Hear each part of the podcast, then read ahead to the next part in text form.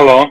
15 часов и 4 минуты, да, это вы, вы смотрите «Живой гвоздь». Максим, да, вас слышно. Персонально ваша программа, и сегодня в гостях журналист Максим Трудолюбов. Максим, здравствуйте. Вроде бы у нас связь наладилась, да, мы с небольшим опозданием, но ничего страшного, впереди много мы будем в прямом эфире э, обсуждать э, актуальные события, поэтому для, обращаюсь к тем, кто смотрит нас на YouTube, вы можете отправлять э, в чат свои вопросы или реплики, если они у вас есть. Также нас можно слушать в приложении Эхо Онлайн. Его прямо сейчас призываю вас скачать в App Store или Google Play, если вы до сих пор по какой-то причине это не сделали.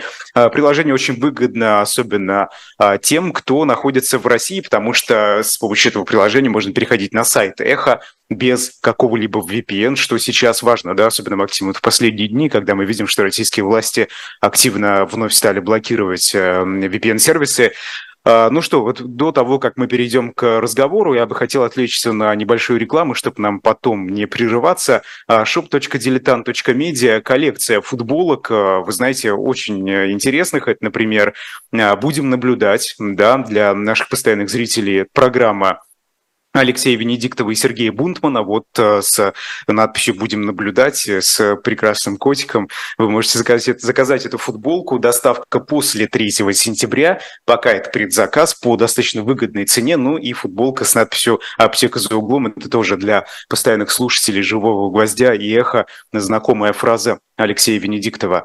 Э, Максим, э, давайте начнем, наверное, с международных новостей, а потом уже будем вот э, углубляться, так скажем, в российскую действительность. Да, одна из последних новостей, да, Китай все больше расходится с Россией в вопросе о том, как остановить войну в Украине.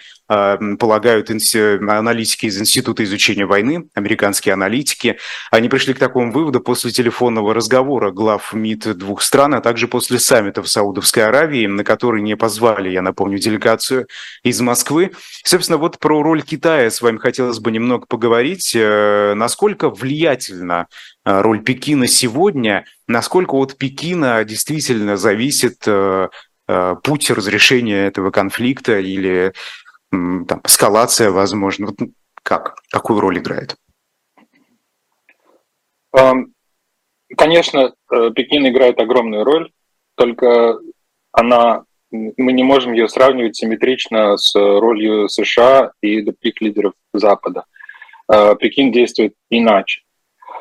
То, что они приняли э, участие в этой конференции в Джедде в Саудовской Аравии, это, э, будем считать, хороший знак для Украины.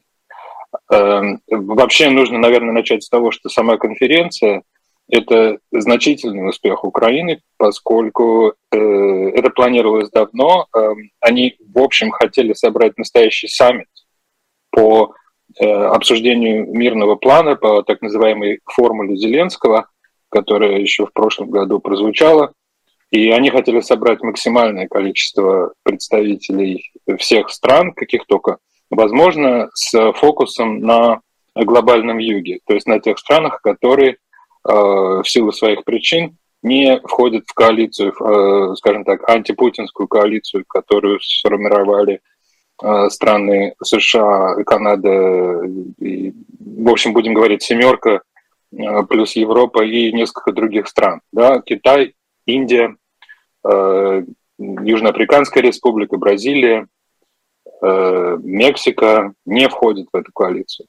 И поэтому с точки зрения Украины очень важно было собрать представителей этих стран, донести до них э, свой план урегулирования, убедить их в том, что Украина настаивает на восстановлении своей территориальной целостности, э, поскольку это очень важный момент, поскольку с точки зрения очень многих э, стран, э, и это, вероятно, включает и Китай, и, возможно, Бразилию, возможно, и Южную Африку, э, очевидно, включает Мексику. В общем, с точки зрения этих стран э, между Россией и Украиной существует некоторый территориальный спор. Э, они так это формулируют. Они так это формулируют вслед за российской дипломатией, которая, естественно, работает со всеми этими странами, понимая, что эти страны — это как раз то, где они могут добиться каких-то результатов, поскольку понятно, что обсуждение с Германией или Францией э, и тем более США и, и, или Канады, а российская страна никаких подвижек не добьется. Этих стран заведомо принимают украинский план урегулирования, по крайней мере, официально, публично на дипломатическом уровне. Так вот, для Украины большой успех, что они смогли собрать эти страны, пусть не на высшем уровне, как они хотели. Был такой план собрать перед саммитом НАТО, собрать саммит по украинскому урегулированию, по украинской формуле. Насколько я понимаю, вот на таком уровне не получилось, но получилось на уровне э, представителей э, по безопасности всех этих стран. Что тоже, в общем, для Украины хорошо. Э, значит, это первая часть. Э, мне кажется, дальше, естественно, нужно э, пытаться понять позицию Китая. Она сложная. Э, Китай традиционно говорит Э, по-разному, с разными аудиториями.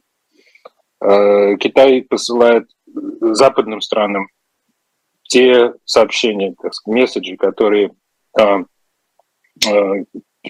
как кажется, китайским, китайскому правительству нужны и эффективны в общении с Западом, посылает глобальному югу те месседжи, которые, как им кажется, эффективны в общении с глобальным югом, и Россия, соответственно, тоже такие. До этого Китай крайне осторожно выступал. Вот они опубликовали свою позицию давно уже. И, в общем, считали, что они тем самым свой вклад сделали, и как бы теперь с них взятки гладкие, то есть им уже нельзя предъявить, что Китай э, там по-настоящему сторонник России. Но им все равно это говорят, упреки эти делают. Для Китая это не безразлично, поскольку э, для Китая крупнейшие торговые партнеры, помимо соседей по Азии, крупнейшие остальные торговые партнеры – это Евросоюз и США. Терять это Китаю совершенно не нужно. Поэтому э, сохранять этот баланс обязательно важно. Китай наращивает торговлю с Россией, она растет очень быстро. Терять это они тоже не хотят. Э, поэтому э, пока можно сказать, что они будут занимать такую гибкую позицию настолько, насколько возможно. Довольно трудно представить себе, что они будут активно принимать участие, скажем так, активное, лидирующее участие в э, переговорном процессе, то есть выступать с еще какой-то инициативой конкретно, с планом, с, э, с э, такой-то линией на карте там, или еще с, какими-то, с какой-то конкретикой. Они это не делают потому что это невыгодно.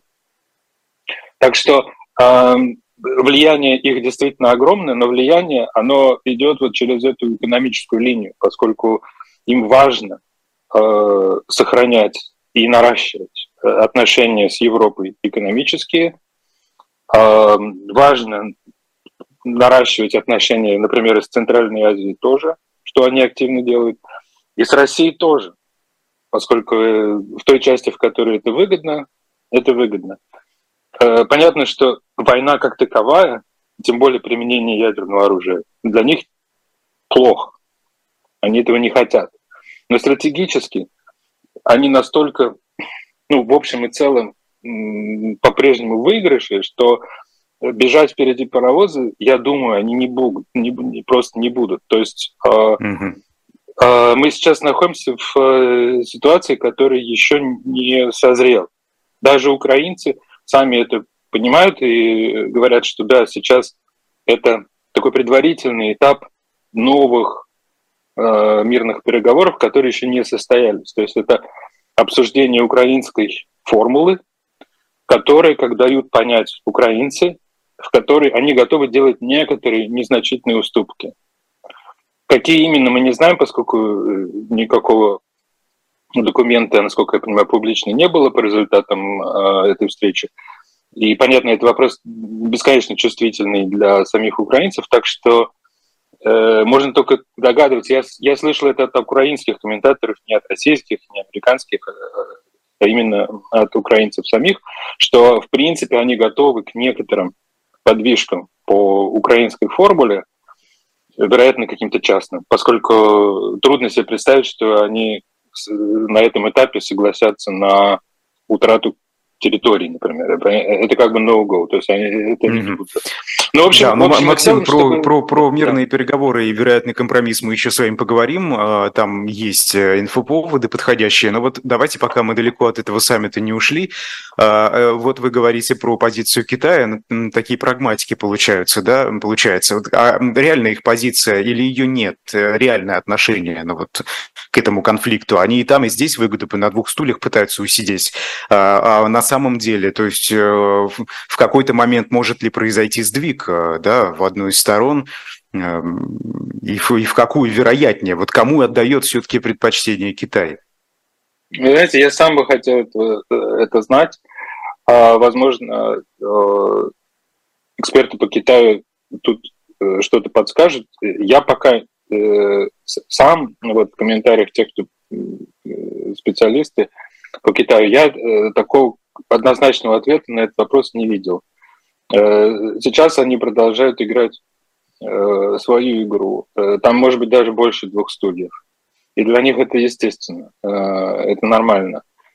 То есть ожидать от них, что они займут какую-то совершенно очевидную, четкую позицию, трудно. Я могу, вот, например, привести то, что я, мне понравилось, как оценил этот процесс, ну, вообще такое стратегическое отношение Китая а, к этому вопросу Стивен Коткин, историк, а, который сказал, что в принципе, вот э, если э, для США, например, если возьмем пример Южной Кореи, э, Южная Корея, по сути, если все упростить, это протекторат США. Существует договор о взаимной обороне между США и Южной Кореей. В Южной Корее находятся американские базы. Американцы готовы защищать Южную Корею в случае агрессии со стороны Севера. А Север находится, по сути, под э, военным протекторатом Китая. Для Китая важно не то, чтобы Север э, развивался, допустим. Да? Мы видим разницу между Севером и Югом э, Корейского полуострова. Китаю важно, чтобы Север просто был, чтобы он э, служил, если угодно, буфером Э, между Китаем и Западом. Значит, э, южнее 38-й параллели находится Запад с точки зрения Китая. Этот Запад, то есть демократия, рыночная экономика в западном смысле, не должны подступать вплотную к границам. Э, и да, если Китай согласится, допустим, на какой-то, допустим, мирный договор, в котором Корея объединится, допустим, под южным флагом, то для Китая это поражение в Корейской войне. Они это признавать не хотят. А мы вот помним, например, недавно э, министр Шойгу ездил туда отмечать победу в Корейской войне, да, со стороны Севера. Победы там нет ни у одной стороны, ни у другой. Мы можем только говорить, что Южная Корея э, входит в двадцатку крупнейших э, экономик мира и является промышленной развитой э, державой с э, высоко развитым образованием и технически, как бы находясь на передовом крае технического развития, а север находится там, где находится. Да? А, похожим образом, как говорит Коткин, я продолжаю его цитировать, Китай смотрит и на Россию. А, Россия важна как бы, в глобальном стратегическом смысле как буфер, который не должен перейти на западную сторону.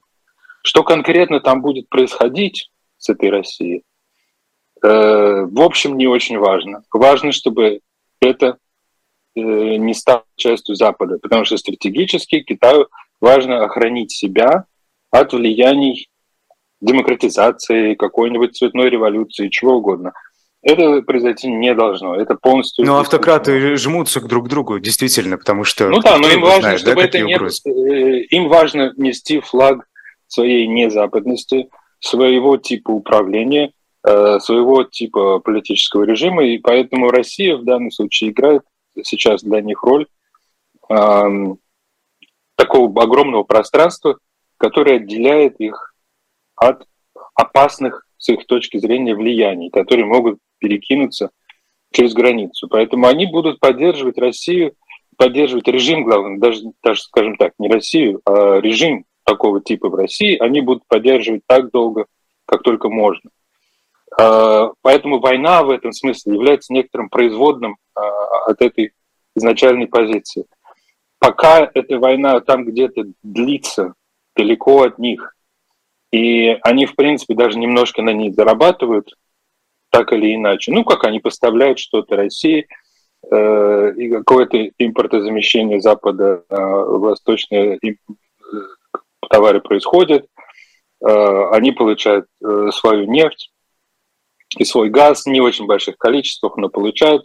Эта торговля растет. То есть им, по большому счету, отлично. Эта война им, еще раз, война им не нравится скорее всего.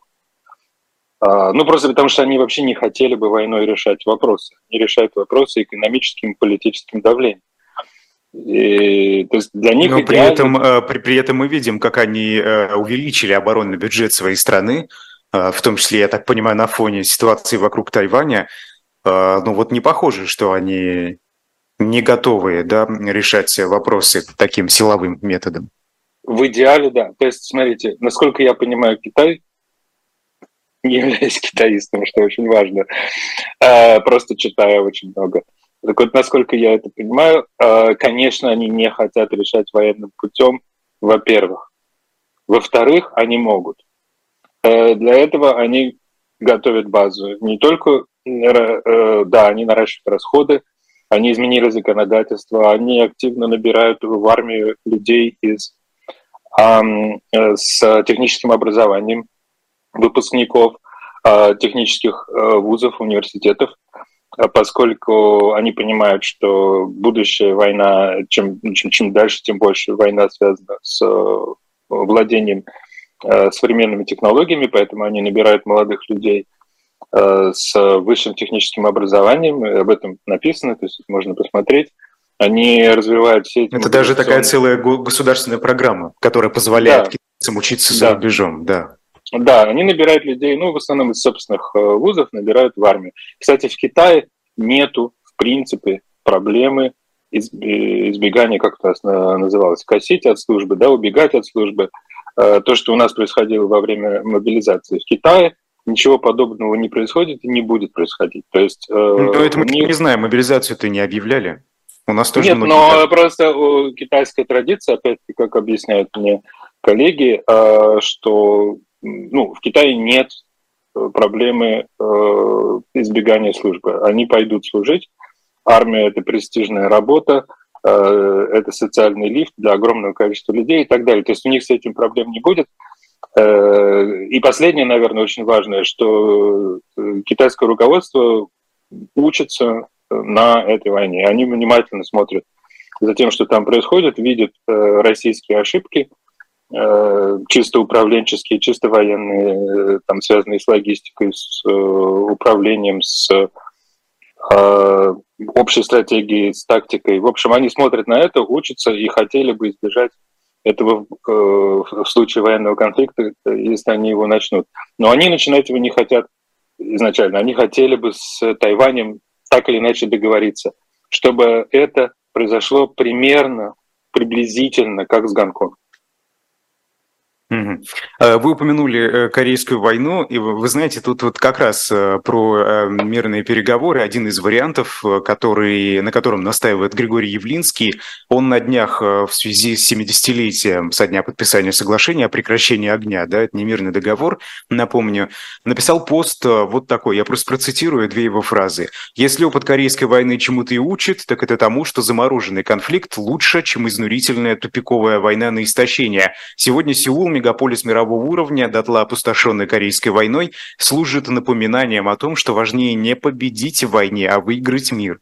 Знакомые тезисы Явлинского, но насколько это возможно, понятно, э, к чему он намекает, да, он и до этого высказывался о том, что нужно в первую очередь восстановить, э, остановить э, боевые действия в Украине и уже потом угу. решать дипломатическим методом этот конфликт. Вот насколько сейчас такой сценарий действительно э, приемлем, что ли, более этичный, что ли, чем то, что происходит сейчас? Это очень трудно обсуждать, поскольку украинцы, э, ну, как бы они не могут быть исключены э, из этой дискуссии. А их позиция по-прежнему, она не меняется. Их позиция э, – полное восстановление границ, международно признанных границ. Это как одна, одна из основ формул, формулы Зеленского. Поэтому как бы вот так напрямую обсуждать, как бы вот, так сказать, присутствие украинцев, это трудно. Наверное, я уверен, что там в непубличных переговорах какие-то какие-то варианты э, компромисса обсуждаются. Ну, иногда мы слышим о них, но мы слышим о них как? Слышим о них со стороны, там, не знаю, э, плана Индонезии, да, который там предлагает какую-то границу провести. Э, Бразилия тоже предлагала. То есть вот эти страны, те самые, на которые у России все-таки сохраняется некоторое влияние, они практически все так или иначе говорят о возможных компромиссах со стороны Украины. Украина как раз, собственно, и собирала эту встречу э, в Саудовской Аравии, чтобы э, постараться э, эти страны убедить, что все-таки формула Зеленского – это лучшее решение, ну вот как бы, по всем понятным причинам. Понятно, еще раз, чтобы закончить, у меня нет хорошего ответа, но ясно, что не публично вот этот вот так называемый корейский вариант – он обсуждается, он на самом деле звучит очень давно, но просто поскольку это на слуху, это как бы понятный способ решения а проблемы, мы как бы э, проходили, ну, мы, в смысле, человечество, да, проходило в эпоху холодной войны, проходило такого рода решения. Иногда они удавались. В случае с Вьетнамом, между прочим, очень похожая сделка э, не удалась. Вьетнам в итоге воссоединился на условиях, в общем, коммунистической стороны.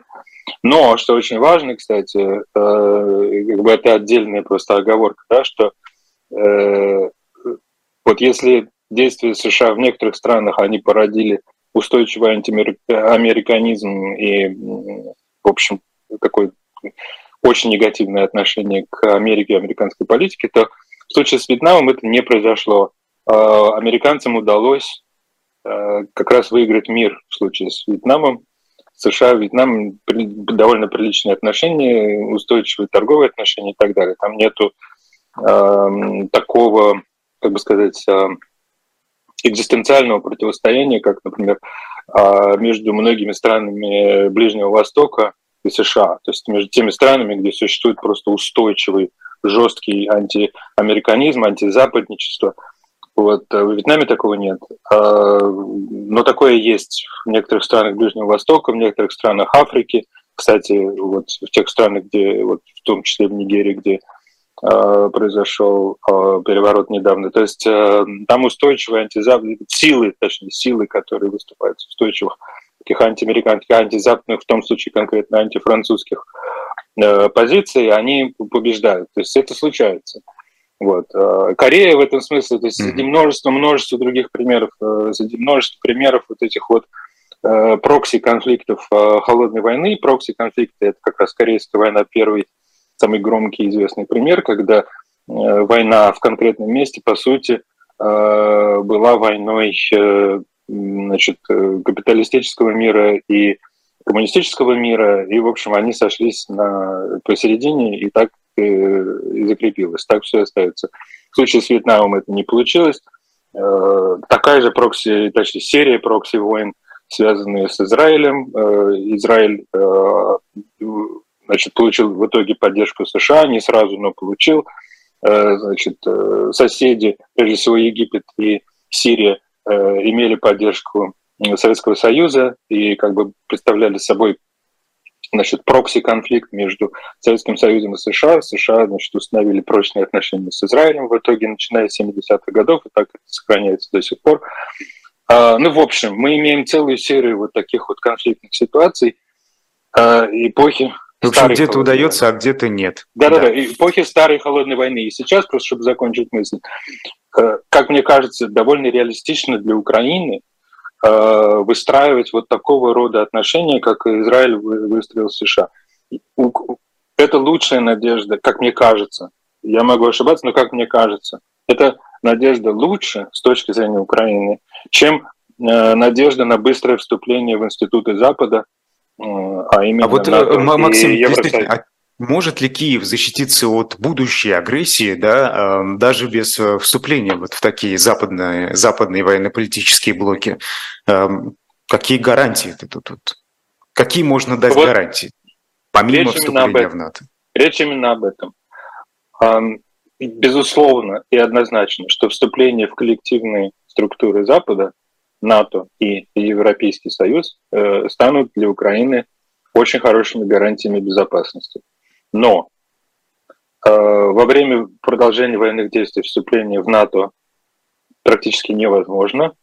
Э, вступление в Евросоюз требует огромного количества институциональных изменений. Это гигантский список, э, который еще нужно пройти. И здесь, я боюсь, для Украины, если будут делаться исключения, то э, немного, потому что руководству Европейского Союза очень важно институциональное единство. Все страны, э, входящие в Евросоюз, должны быть совместимы на вот таком вот э, ну, э, легальном уровне, да, то есть они должны следовать очень похожим правилам. Не все абсолютно, но как бы основные правила должны соблюдаться во всех странах.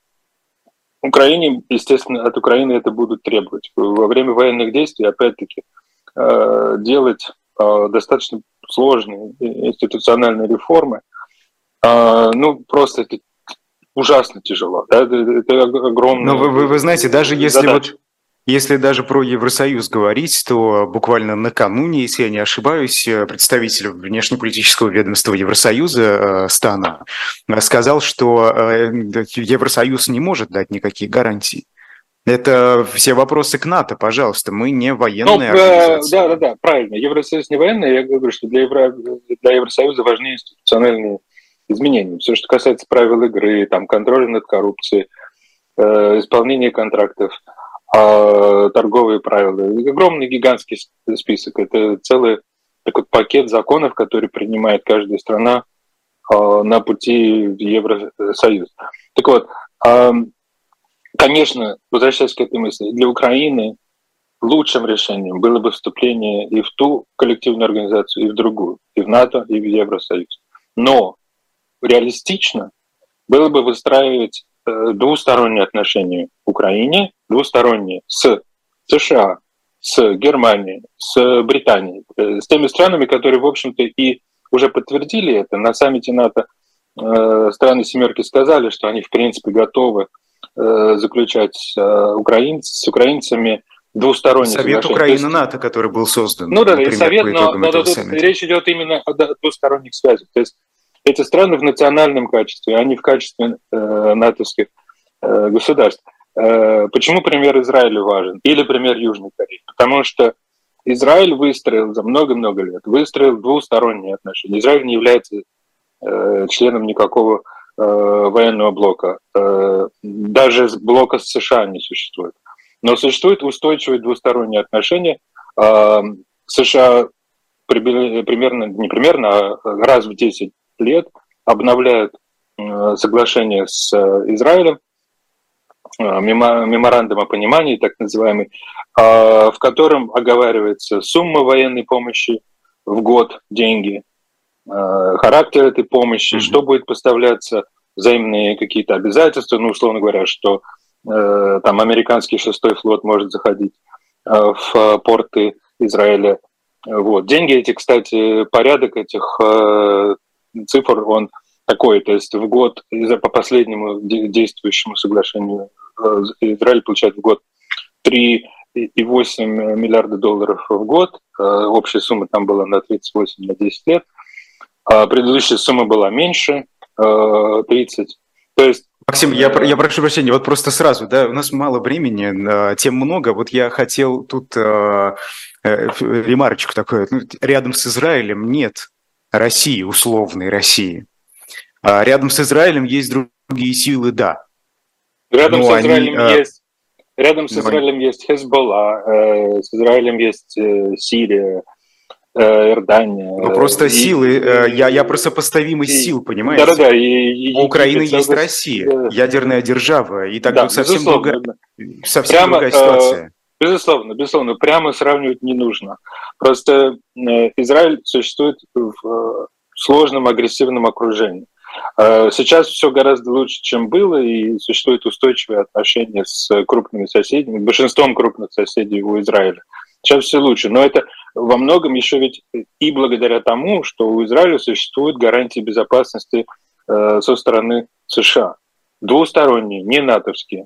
Я, собственно, об этом и говорю, что Украине идеально было бы, нет, идеально было бы вступить в НАТО, но как бы следующее, так сказать, э, лучшее, помимо самого лучшего, там, чуть хуже – было бы э, создать двусторонние такие гарантии со стороны... Что они дадут? Э, Что они дадут? Ну вот просто конкретную помощь. Вот сейчас э, США помогают Украине, Германия, огромное количество стран помогают Украине, поставляют вооружение, обучают личный состав и так далее. Но что, что они могут сделать больше? Ведь мы видим, что они очень аккуратно пытаются какие-то новые методы использовать в отношениях с Украиной, потому что вот чтобы Россия не, не восприняла это как прямое участие НАТО в войне э, в Украине. Вот что они еще могут сделать, помимо того, что уже они, есть? Они могут э, создать юридически обязывающие гарантии. То, что существует между США и Южной Кореей, как пример, э, или между США и Японией, э, с некоторыми поправками то, что существует между США и Тайванем. Существуют э, договоры обязывающие в случае агрессии кого-нибудь против Южной Кореи США обязуются ответить, помочь. А с Израилем, опять-таки, чуть сложнее, потому что каждый случай индивидуален. С Израилем там нет такого, что там прям написано, что США а, обязаны вписаться, как бы э, отправить солдат э, физически в случае какой-то агрессии, но а, практика многолетняя взаимной как бы, взаимных обязательств, она такова, что США с большой-большой огромной вероятностью впишутся, будут защищать. Там есть просто в случае с Израилем есть фактор, которого нет в случае с Украиной, это ядерное оружие, которое э, у Израиля как бы есть. Э, и неофициально, но есть. И все об этом знают. И в случае агрессии против Израиля Израиль сохраняет за собой право случае прям ужасного чего-то, сохранять за свое право ядерного удара. Ну, вот это кардинально другая картина, нежели да, да, да, да, да, наоборот. Правильно. Э, США при этом, США при этом не хотели бы, чтобы Израиль применял ядерное. Никто не хочет. Поэтому с большой вероятностью США э, найдут способ помочь Израилю э, защититься. Э, это уникальная ситуация. Все они довольно уникальные. Э, у Украины нет ядерного оружия. Поэтому этого фактора нет. Поэтому Украине в идеале было бы лучше добиваться вот таких вот двусторонних соглашений, похожих на те, которые существуют между Вашингтоном и Сеулом. Э, но только Украина может такие сделать с Вашингтоном, с Берлином, с Лондоном, еще с кем-то. Это вполне реально. И до наступления... Ну, просто Украина уже в состоянии войны, понимаете? Правильно, Я просто... да, да, да. Но вот возьмет, двусторон... возьмет Владимир двусторон... Путин эти соглашения и подотрется ими. Ну, вот мы же знаем, нет, нет, он, он может сколько, он может сколько угодно это делать. Нет, тут речь как раз о том, что во время военных действий вступление в коллективные организации невозможно. Но в, но в такие э, двусторонние связи вступление возможно, потому что здесь нет вот этой вот коллективной обязанности, которая возникает как э, Э, статья 5, которая сразу э, начинает работать, если страна вступает в НАТО. Поэтому можно заключить вот эти двусторонние э, договоры, только они должны быть обязывающими. И тогда они как раз Путина и будут сдерживать. Это в идеале. Я рисую идеальную картинку, достичь этого трудно. Я просто Это говорю о том, что... Мир фей бабочек получается. Ну, э, просто говоря. мне кажется, это более реалистично. Я и как бы я стараюсь искренне, как могу понять. Э, это мне кажется более реалистично, чем ожидать быстрого вступления в НАТО. Просто это все, что я хочу сказать. А, ну, если, если, э, да, конечно, если сравнивать со сроком вступления в НАТО, да, просто практически вот что сейчас можно применить, да, это вот как-то сложно. Ну, давайте, хорошо, а, не будем а, с вами э, гадать, а, давайте оглянемся, да, посмотрим на прошлое. 15 лет назад э, началась российско-грузинская война, вот на днях буквально 7 числа.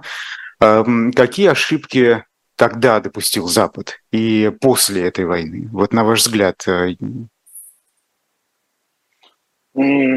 Ну, э, видите, конечно, нужно было э, реагировать, вероятно, быстрее. А я, эм, понимаете, это, это такой вопрос. Мы жили тогда в другой ситуации, все жили тогда в другой ситуации. А серьезность, а, как бы сказать, серьезность Э, кровожадных, э, таких э, коварных планов со стороны Кремля никто не верил по-настоящему.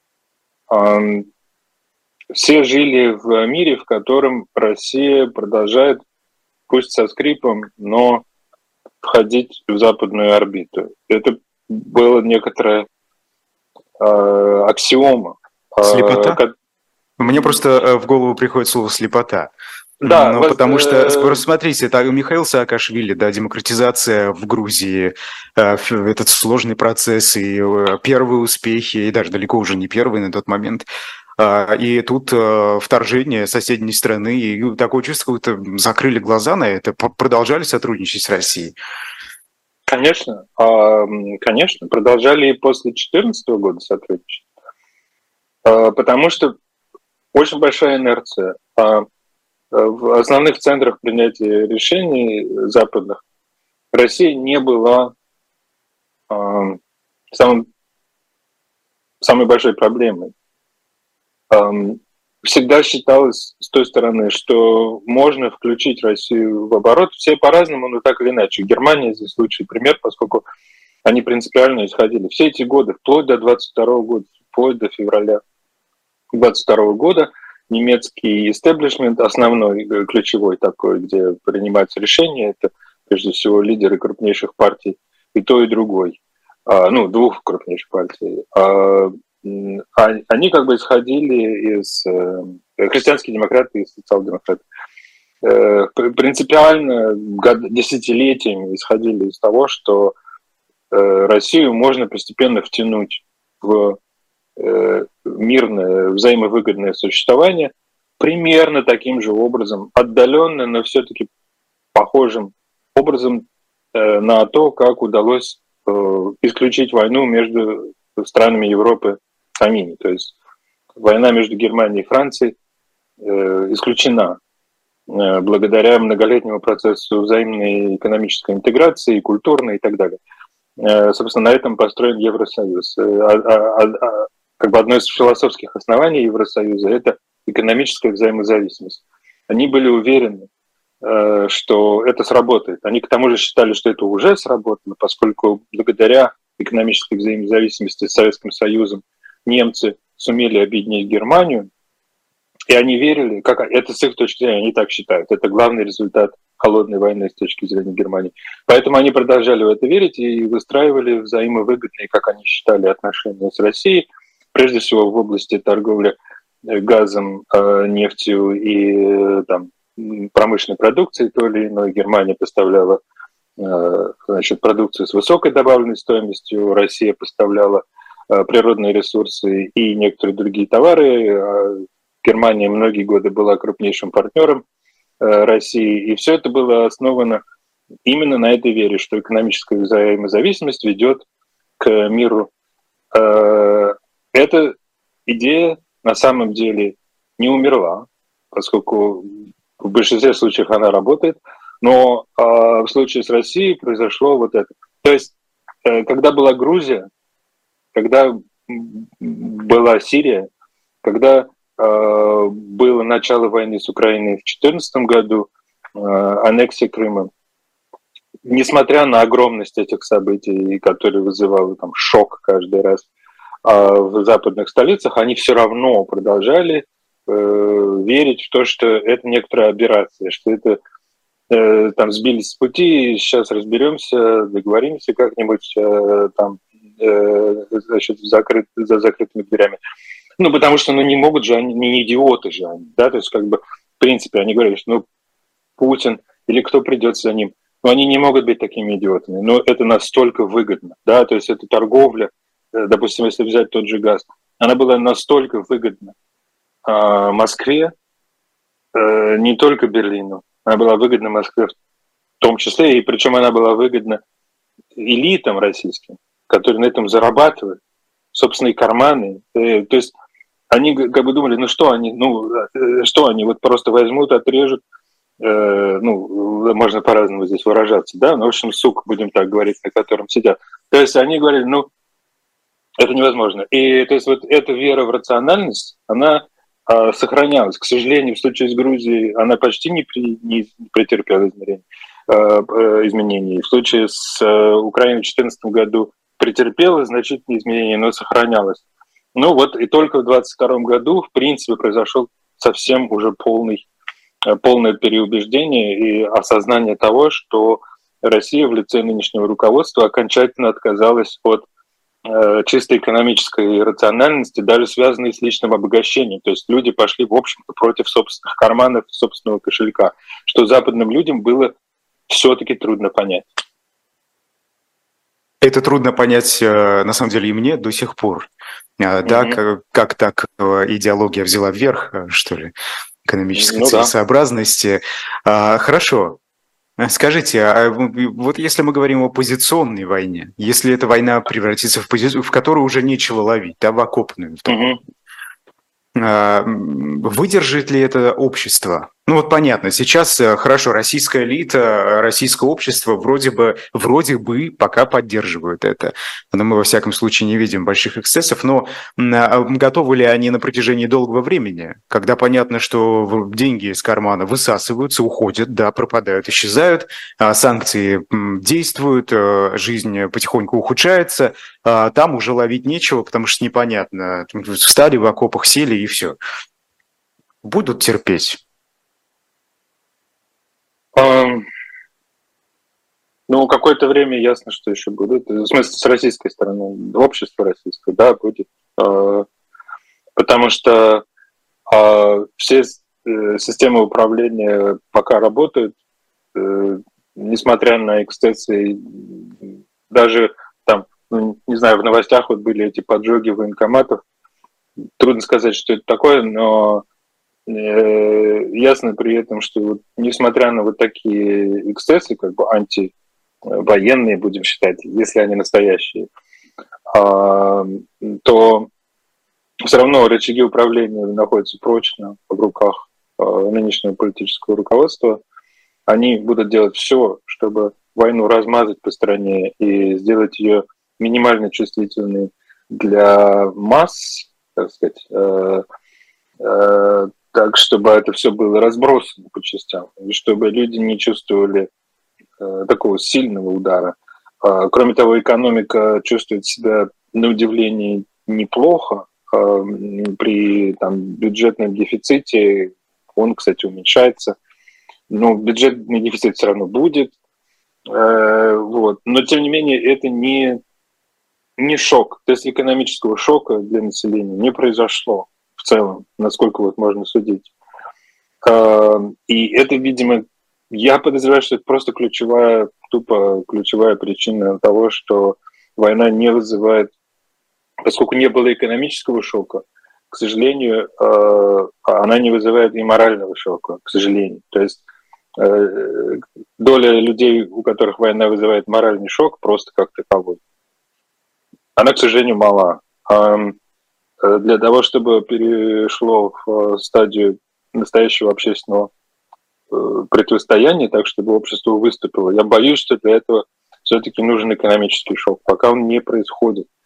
Вот именно шок, да, это когда резко меняется да, ситуация. А да, если да, она постепенно да, будет ухудшаться, да, да, то вряд ли приведет да, к какому-то Да, да, да. Они тогда, тогда, тогда, тогда люди задумаются. То есть как сказать, это не то, что я даже не хочу сказать, что люди какие-то такие ужасные, плохие. Я думаю, что много людей хороших на самом деле.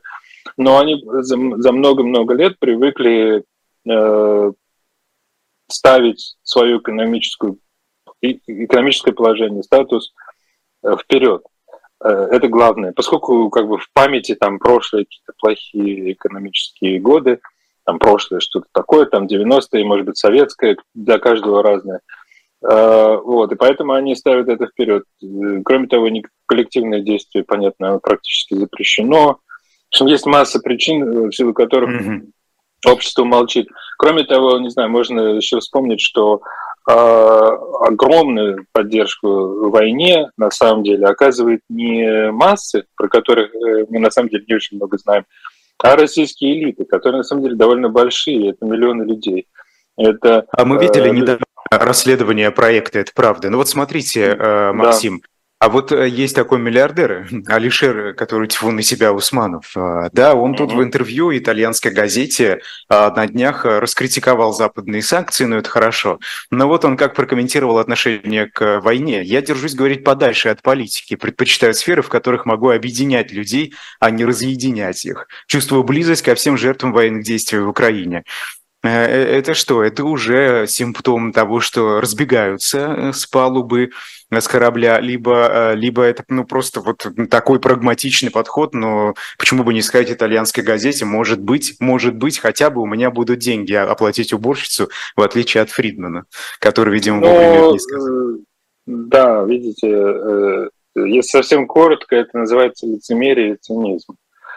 А, у него остается бизнес в России, и прямо или косвенно они участвуют в войне, поэтому он так Э, обтекаемо э, выражается. Я подозреваю, что ему нравится Италия, искренне Италия вообще всем нравится, как червонец, красивая страна.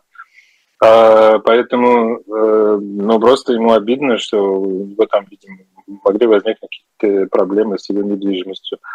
Но высказываться, ну, понятно, что он совершенно не пришел к той черте, когда нужно прям высказаться. Э, и понятно, что он пытается договориться, как и все они. Они будут пытаться до последнего как-нибудь договориться.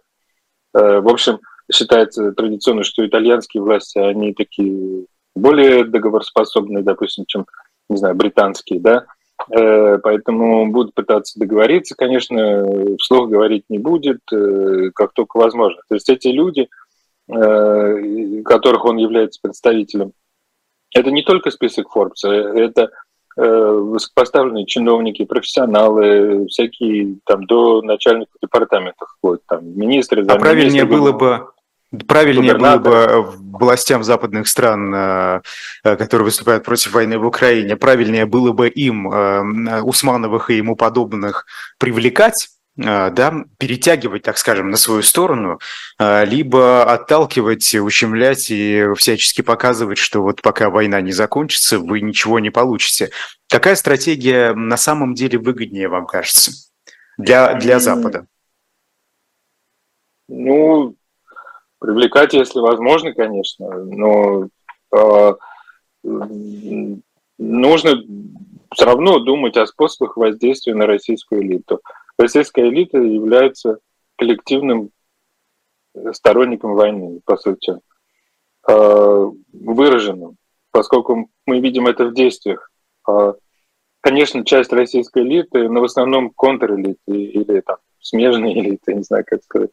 Часть э, российской элиты убыла из страны и выразила свое отношение. Но это небольшая часть, да, и мы видим там некоторые из представителей бизнеса стараются... Волош, например. Волош, только... да, да, только вот да. только что было, да.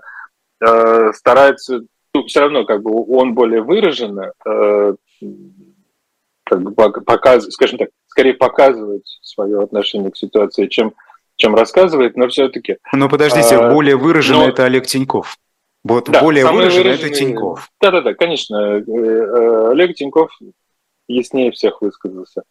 Э, вот, остальные э, как бы менее ясно.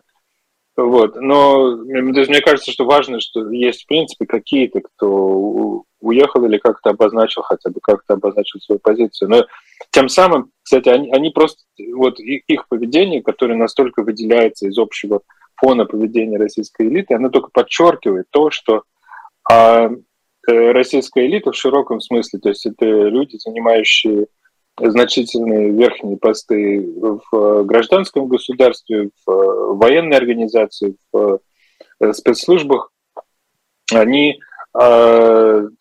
поддерживают войну. Даже те, кто как бы делают, как бы сказать, лицо кирпичом и говорят, что мы профессионалы, или вообще никак, или там совсем минимально высказываются, как представители правительства многие, они как бы молчат. То все равно они эффективно являются сторонниками войны. Кстати, я тут э, вспомню, я публиковал там один текст в «Медузе» недавно, там был спор как раз о том, это очередной, это война россиян или война Путина. Вот, и э, там мы вспомнили и цитировали исследование Марии Снеговой, политолога, которая показала, что э, значительная часть, больше, 60% э, нынешней российской элиты – Э, имеет связи с советской номенклатурой. То есть либо происходит от нее, допустим, родственным образом, то есть это дети, либо это сами люди, если они старше, которые занимали средние, не самые высшие, но средние, там, скажем так, в широком смысле средние позиции в советской номенклатуре. Путин, кстати, к ним относится, и его окружение. Типичные такие представители среднего слоя советской номенклатуры. И э, из этого можно... И, кстати, их там больше количественно, чем э, силовиков вот, в российской элите. Э, людей, связанных с гражданской советской номенклатурой, там больше. А свойства этих людей, как вот показал еще одно исследование, как я публиковал, можно погуглить э, в «Медузе», это война э, Путина или война всех россиян. Еще одно исследование показывает, в общем, что есть своеобразие у этой вот у этой социальной группы. Э, э, это э, политический конформизм, и такая деологизированность, то есть на самом деле не верие ни во что, цинизм. А, а это люди, которые либо сами выросли в позднем СССР, либо это их дети, которые у них хорошо это научились. То есть они как раз не столько сами по себе убежденные имперцы, кто-то из них может быть, но в целом а, они не столько там имперцы, не столько они какие-то а, там специально советские, какие-то с верой во что-то там коммунистическое. Да, ничего подобного, конечно. Это просто люди такой э, абсолютно выжженный э, моральной э, площа... с, выжженной моралью, с, ее полным а, отсутствием. То есть для них вот смотрите, главная как... ценность статус, обогащение и полный политический конформизм. Как, куда да. идет, туда пойдет. Журналист «Нью-Йорк Таймс» Роджер Коэн, вот недавно вышел а, его большой текст, исследование про то, что происходит в России. Он а, объездил а, практически всю страну. И вот как он комментирует, да, то, что он увидел. «Я встретил страх и горячую воинственность», он пишет а также упорное терпение досидеть долгую войну. Я обнаружил, что Homo советикус не только не вымирает, но и продолжает жить в измененной форме вместе с привычками к подчинению. Вот привычки про конформизм мы уже с вами сказали, про Homo советикус тоже, а вот воинственность горячая, а, это, конечно, сомнительно, на мой взгляд. Ну, я тоже думаю, что сомнительно. Э, те люди, у которых воинственность, они совсем-совсем не большинство. Э, насчет это вот ура-патриоты, вот это правое, правое ну, они, Да, да, да, они совсем не большинство, кроме того, их преследуют. Вот у нас буквально есть еще сколько там, три минуты. То есть э, я э, просто коротко-коротко про советского человека. Это важный спор. Э, эта теория выдвинута в свое время Юрием Левадой, э, основателем э, в общем, той структуры, которая сейчас называется Левада-центром. Здесь есть некоторый спор, поскольку э, советский человек предполагает как раз массового советского человека. То есть, так, э, что вот все вот э, там большинство, большинство, вот эти вот люди, которые там никогда не выезжают из России, как известно, у нас крайне мало людей, которые получали загранпаспорта и вообще куда-либо выезжали, и вот они там варятся в этом своем, э, в этой своей жизни, они ничего не понимают, они по значит, им надо все от государства, значит, им только нужны подачки, социальная помощь, скажут дяде, то они будут делать. Это не совсем так. Там все гораздо сложнее. Поэтому э, теория вот советского человека, вот так, как мне кажется, она не работает. Но вот эти люди, элиты, вот эти вот там несколько миллионов, мы не знаем, сколько точно, это вопрос, как их определить, да, вот они как раз на самом деле люди советские, но не в смысле под флагом ходить, не в смысле верить в идеалы, а как раз наоборот, не верить в идеалы, э, быть готовым вообще ко всему, э, только бы сохранить свой статус, это очень важно. Э, когда люди, э, когда людям важнее сохранить свой кабинет, да, как, как для большинства, огромного большинства там, представителей российского правительства. Вот они как были в своих кабинетах, до войны. Да, они считали, что они профессионалы. Они прекрасные профессионалы, уважаемые. Некоторые из них были признаны в мире как профессионалы. Да, известный случай. Вот. А, и вот война началась, и они вот в этом кабинете, не, не сходя с места, переехали из э, статуса э, блестящего профессионала в статус э, пособника войны. Там уж как хотите называйте, да. То есть вот это произошло. И морально вот как бы ничего не дрогнуло, да. Вот как писал документы, писала документы, подписывала, управляла денежно-кредитной политикой, как до войны, так и после. Как будто ничего не изменилось. И вот это вот огромная трагическая особенность вот э, российского общества, у которого вот такая верхняя часть оказалась. Вот она, на самом деле, про нее мы в каком-то смысле понимаем лучше, чем про массы, поскольку про массы в силу сложности проведения опросов в, вот, в автократической системе мы понимаем довольно мало. Поэтому этот вопрос скорее лучше подвесить. Э, вот так. Да, да. Но э, вы знаете, я э, до 2021 года, до войны, получается, работал региональным журналистом э, в Башкирии. Вот тогда, так как региональные журналисты, они же смотрят более подробно такие процессы, так скажем, в низах общества, казалось, что гражданское общество будто бы просыпается, что ли. Но помните протесты в той же Башкирии, на Куштау, Хабаровский край, Астраханская область, да, ШИЕС и так далее. Вот и последствия следствия, как эти протестные очаги появлялись, какое-то было, что ли, новое дыхание, которое конечно, заткнули, конечно. заткнули 24 конечно, февраля. Конечно, и оно как раз было масса. Это были как раз люди, которые э, условно называются массами. Это люди, это не э, э, там, не знаю, члены команды Навального или еще кто-то. Это были Децентрализованные. Люди, да, да, да, да. Это все было очень замечательно. И это как раз такой косвенный довод в пользу того, что Э, как раз большинство российское, оно совсем не так тупо устроено, э, как кажется из опросов. Эти опросы, нужно очень осторожно с ними обходиться. Понятно, что это сто раз обсуждалось, но э, вот это, это правда так. Спасибо большое. Персонально вашим сегодня был журналист Максим Трудолюбов. Меня зовут Айдар Ахмадиев. Сегодня достаточно богатый, ну, как всегда, день на живом гвозде. Сергей Пархоменко сразу после нас. Вслух и эхо Алексей Венедиктов. А вечером в 19.05 по Москве Александр Кынев. В особом мнении эфир проведу я, поэтому никуда не переключайтесь. До свидания. До свидания. Счастливо.